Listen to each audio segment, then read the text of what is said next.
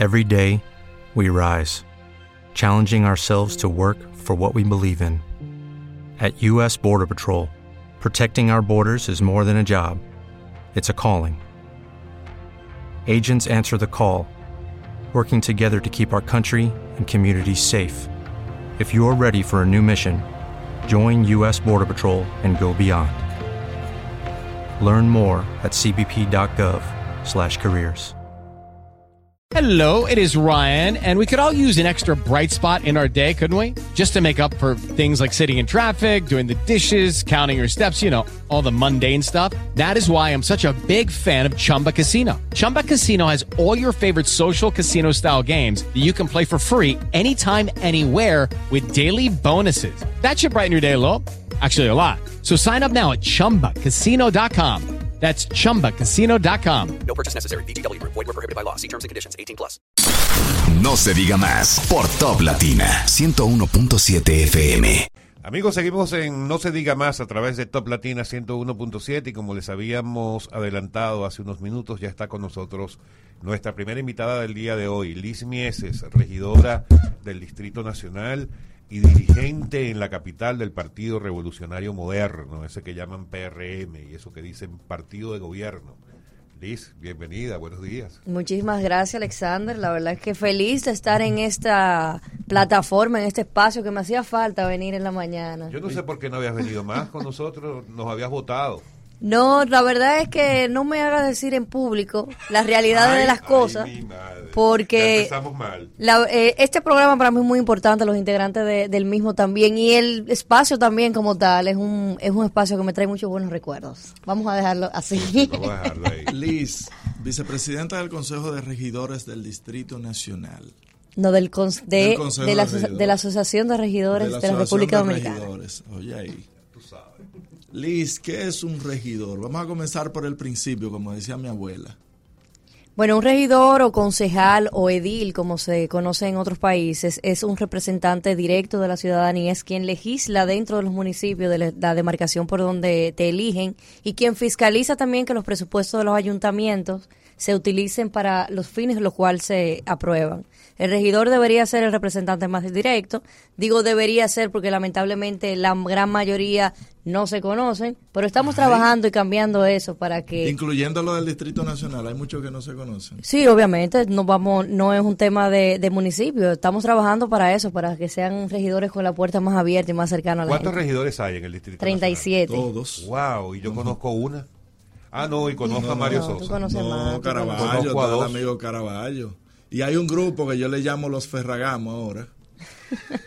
¿Cómo es? Cosa más ridícula que esa, usted ver un regidor que andaba caminando a pie y andaba en pasola y hoy usted lo ve dos años después de que usando Ferragamo. Cosa de la vida. Quieren, al principio quieren parecerse a quienes votan por él y después quieren parecerse a la casa. Viejo, pero quizás son imitación. No. Sí, porque no, no ganamos para poder comprar eso. Usted- con los aumentos que se hicieron, sí. Pero mira, tomando, tomando en cuenta lo, lo que hablaba del tema de, de que ustedes son fiscalizadores, ¿cómo anda la gestión de Carolina Mejía? Como, ¿Ustedes como fiscalizadores han objetado alguna obra, algún presupuesto, algún proyecto?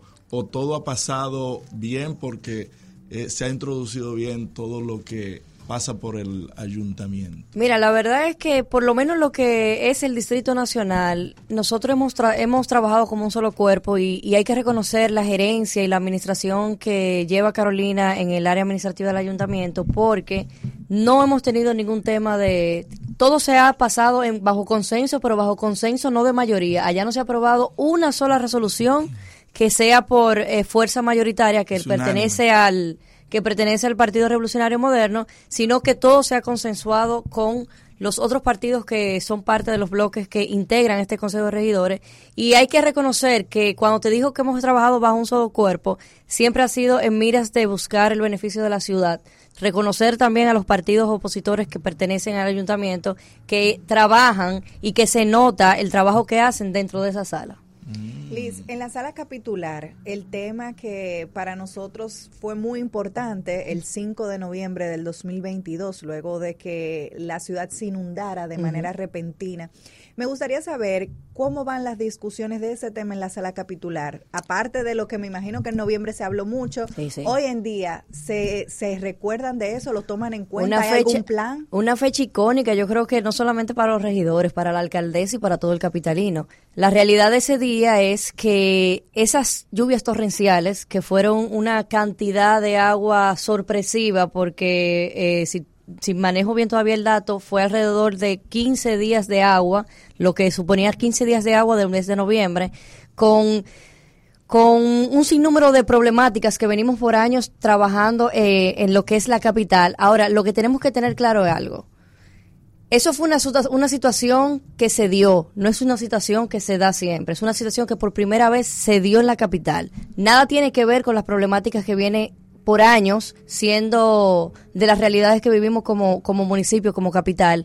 Y nosotros hemos mantenido abierta una mesa que se reúne todas las semanas con diferentes de los directores, principalmente con el tema de los filtrantes. Hemos dado mantenimiento seguido después de- desde antes, pero la verdad es que después de la misma se ha incrementado ese trabajo que se hace con lo que es el tema de los filtrantes. Aparte de eso, después de esa lluvia, se están implementando solamente en el sector polígono central, en el área de específicamente lo que es el Fernández, ya en el día de hoy más de 22 filtrantes nuevos que no se han terminado, pero están en proceso de, culminación. En cuanto a la recogida de basura, hace unos días veía unas personas quejándose porque los camiones estaban pasando en plena hora pico. ¿Esto ya hay un plan para que lo hagan solamente de madrugada? ¿Es algo temporal? ¿O cómo lo piensan manejar? Porque tú sabes que con el tránsito, Sí, más correcto. los camiones recogiendo basura, cuando uno está en pleno apogeo, Un caos. eh, se vuelve un caos completamente. Mira, ahí yo te voy a decir mi, mi, eh, particularmente lo que, lo que pienso yo y te voy a decir lo que se está haciendo. Eh, cuando nosotros entramos a la- al, al gobierno municipal, que es el ayuntamiento, y Carolina también, lo, una de las primeras eh, cambios que se hizo en la ciudad, que creo que fue para beneficio, fue el tema de la recogida de basura. Anteriormente se cobraba a los, a los contratistas, se le pagaba en base a las toneladas que recogían. Hoy en día es en base a los espacios limpios. O sea, si ese, si ese recolector, eh, aunque solamente haya recogido una mínima de basura, si el espacio está sucio no se le paga. Se le paga en base a espacios limpios. Eso ha conllevado que haya una, vamos a decir, una dinamización en el tema de los horarios, porque el recolector se preocupa porque el espacio esté limpio para poder cobrar. Y al mismo tiempo, eh, nosotros tenemos la, la problemática del tema de tránsito. La verdad es que, siéndole muy honesta, se está trabajando una mesa, hay una mesa de trabajo con el Intran, en conjunto con el Intran y Obras Públicas, donde estamos buscando la mejor forma, bajo el plan del Intran, porque eso está, eh, eso está visto en el Intran y en la DGCEP, bajo ese plan de ver cómo podemos regular el tema de la recogida de basura y que vuelva a ser nocturna. Muy bien. Liz, vamos a salirnos de la regiduría por un, por un instante. Eh, aunque nadie me ha dicho que tenemos que ir a pausa, pero no. Eh, vamos a salirnos de allí y vamos a hablar un poco más de política. Correcto. Viene, viene el 2024, ya las, las elecciones municipales. ¿Cuál es la fecha exacta? El- Octubre. No, no. En No, no, no, febrero. no, no, Febrero, 16 de febrero. El 16 de febrero. Correcto. Eso quiere decir que ya tú estás en campaña. Bueno, al que se va, al que se va a reelegir. Ahí tú no te vas a reelegir. No, no, no. Pero no como Ah, pero, pero cuéntanos Espérate, ¿cómo entonces cuáles son tus planes, ¿Cómo Liz. así? ¿A qué se lanza Liz Mieses ahora? No, yo voy a estar donde el partido, me voy a mantener en la vida pública, pero donde el partido y el presidente entienda que, ¿Por que yo puedo desarrollar el trabajo. carga al pobre Luis, Y- de por Dios.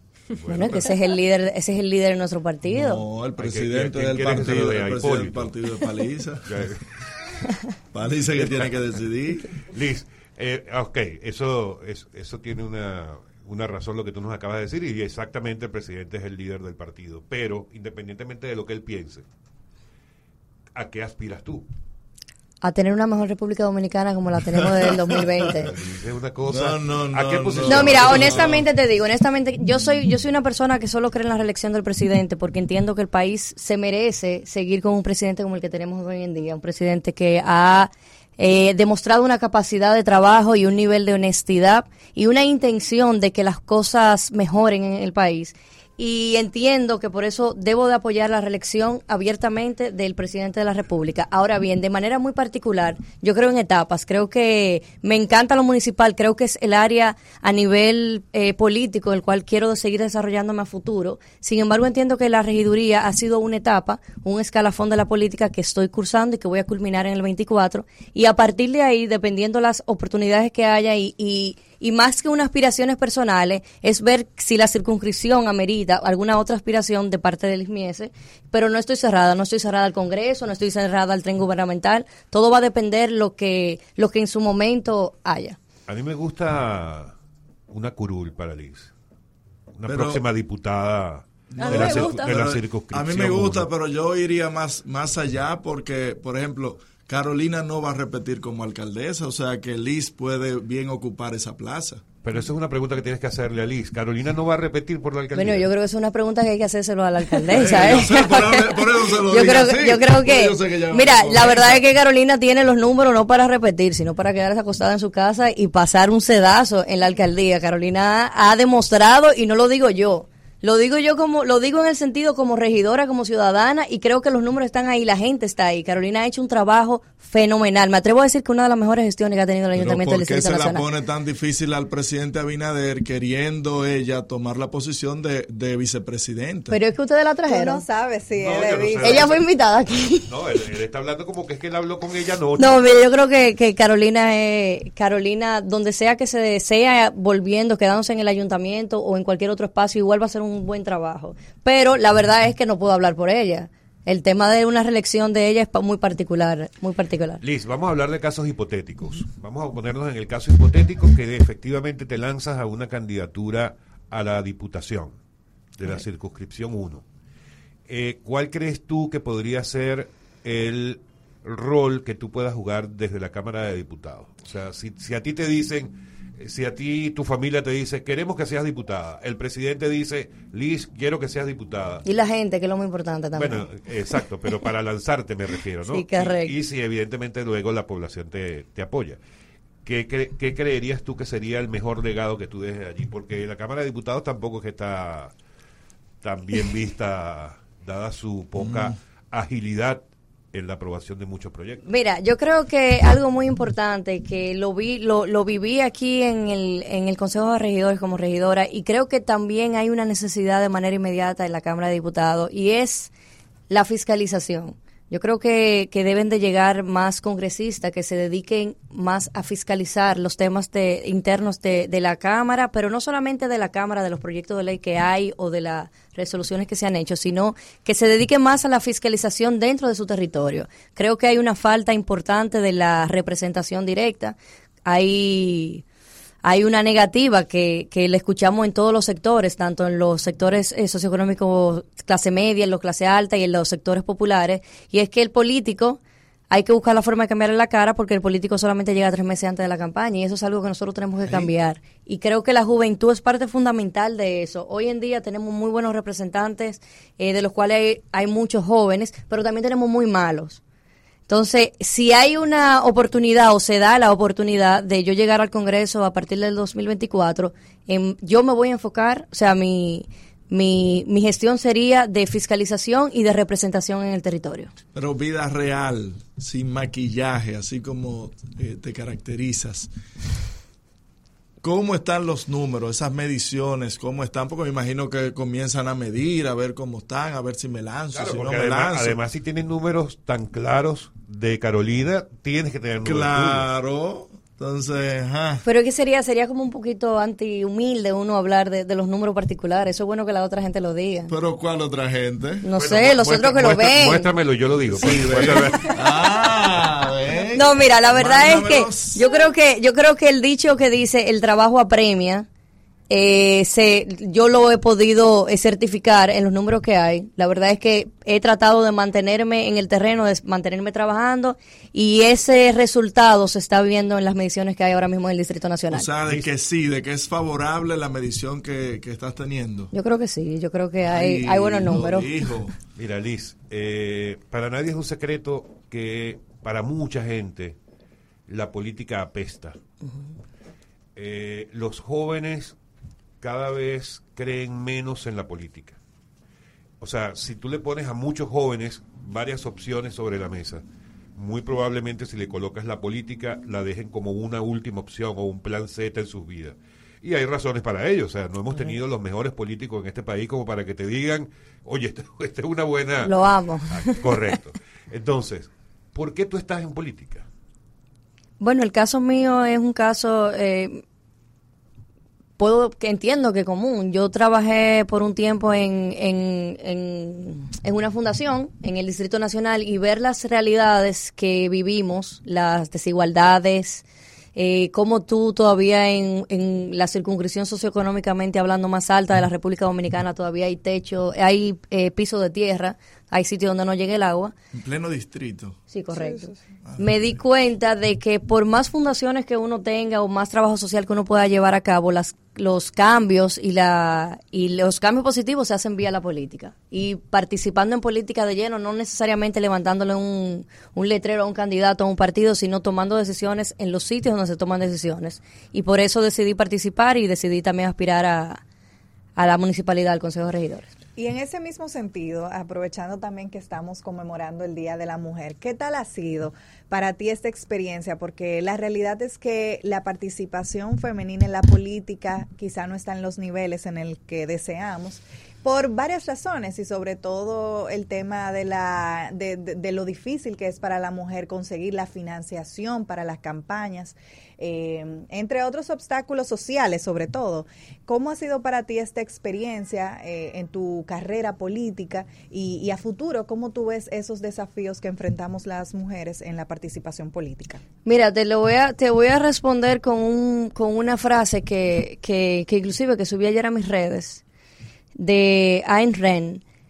La, la pregunta no es quién me lo va a permitir, sino quién va a detenerme. Yo creo que la mujer tiene muchos desafíos, al igual que los jóvenes, al igual que los hombres. Yo creo que el, el- la, la política per se es muy desafiante para todos los que participan. Obviamente, en el caso de las mujeres hay ciertos ciertos estigmas Sí, y de ciertos todo. extremos en algunas cosas. No te puedo, no te voy a mentir de que en el caso mío, que quizás por no venir de una familia política o, o tener un padrino, madrina política de, de antaños, se me hizo muy difícil por el tema del conocimiento. Los partidos son muy, eh, vamos a decir, eh, ¿cuál sería la palabra? Incisivos, cuando Son- tú intentas entrar, muy Eh, celosos. exacto, de- son muy celosos con sus con su dirigencia, con su partido y la verdad que eso se me hizo un poco difícil. Ahora bien, yo creo que que hoy en día hay una realidad que y aunque hay esa, esa apatía por parte de los jóvenes y por parte de muchos ciudadanos, mujer, hombre, eh, con la política, se está viendo un cambio. Yo siento que la mujer está participando más, siento que la juventud también se está empapando, aunque no sea participando,